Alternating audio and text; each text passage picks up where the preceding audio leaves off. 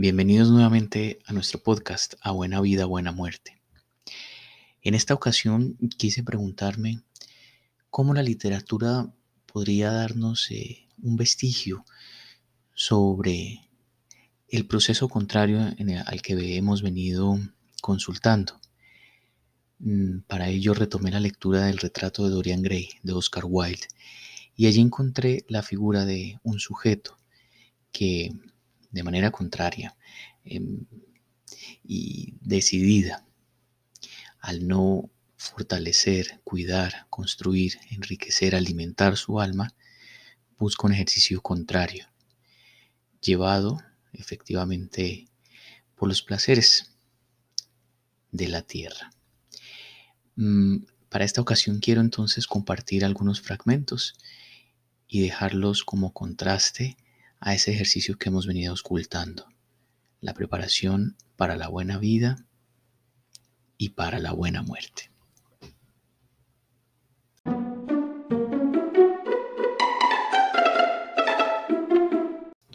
En efecto, la maravillosa belleza que había encantado a Basil y a otras tantas personas parecía no abandonarle nunca.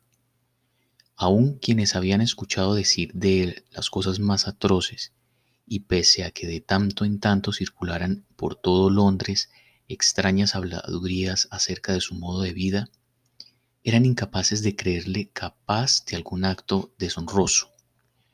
Siempre tenía el semblante de quien se ha mantenido sin mancha ante el mundo. Con frecuencia, al volver a casa luego de una de aquellas ausencias prolongadas y misteriosas que originaban tan fantasiosas suposiciones entre quienes eran sus amigos o pensaban serlo, Dorian subía con sigilo al estudio cerrado, abría la puerta con la llave que llevaba siempre consigo y se colocaba, sosteniendo en la mano un espejo, ante el retrato que Basil le había pintado, contemplando ora el rostro perverso y ajado del cuadro, ora el rostro terso y juvenil que le sonreía en el espejo. La simple intensidad del contraste hacía más vivo su placer.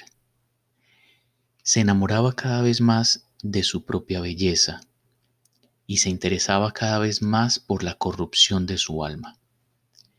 Examinó con un cuidado minucioso y a veces con monstruosas y terribles delicias las líneas atroces que marchitaban aquella frente arrugada o que se retorcían alrededor de la boca, gruesa y sensual, preguntándose en ocasiones cuáles eran más horribles, si las señales del pecado o las de la edad.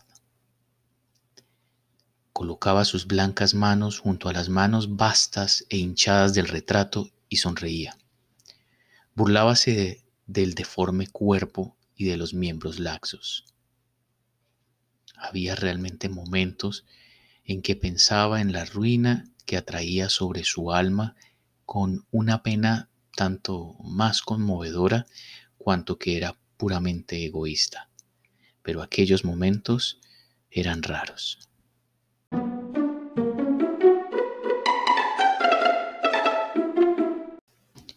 Sobre las paredes de la solitaria habitación cerrada, en la cual habían transcurrido tantos días de su infancia, colgó con sus propias manos el terrible retrato cuyas facciones variables le mostraban la verdadera degradación de su vida, y delante colgó a modo de cortina el paño mortuorio púrpura y oro.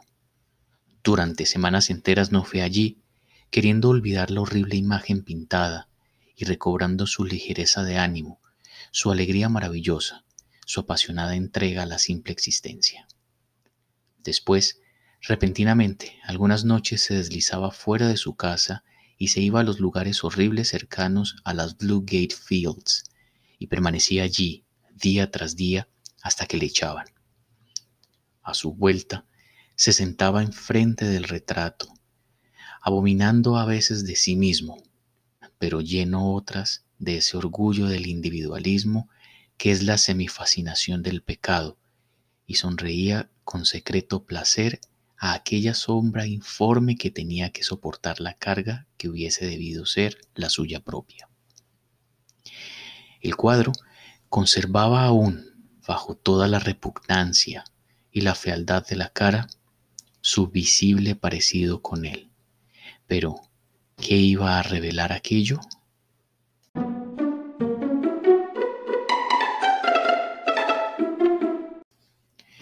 Luego de haberle preguntado Dorian a Basil, ¿de modo que cree usted que Dios únicamente puede ver el alma?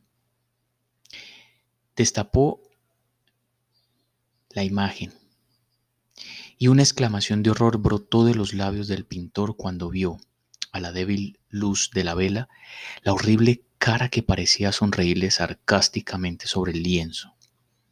Había algo en aquella expresión que le llenó de repugnancia y aversión. Cielo santo. Era la propia cara de Dorian Gray la que estaba viendo. El horror, por mucho que fuera, no había corrompido por completo aquella maravillosa belleza. Quedaba algún oro en la clarísima cabellera y algún escarlata en la boca sensual. Los ojos hinchados conservaban algo de la pureza de su azul y no habían desaparecido todavía por completo las nobles curvas de su nariz finamente cincelada y de su plástico cuello. Sí, aquel era el propio Dorian.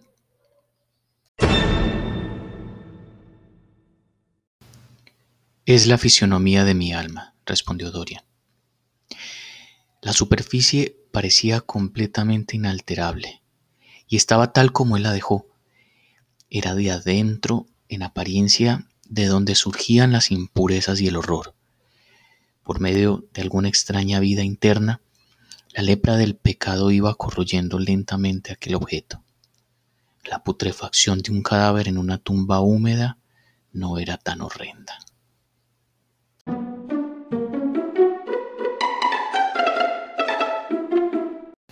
Finaliza un episodio más de nuestro podcast, extendiendo la invitación de poder sentir, de poder gustar esa preparación para la buena vida y para la buena muerte.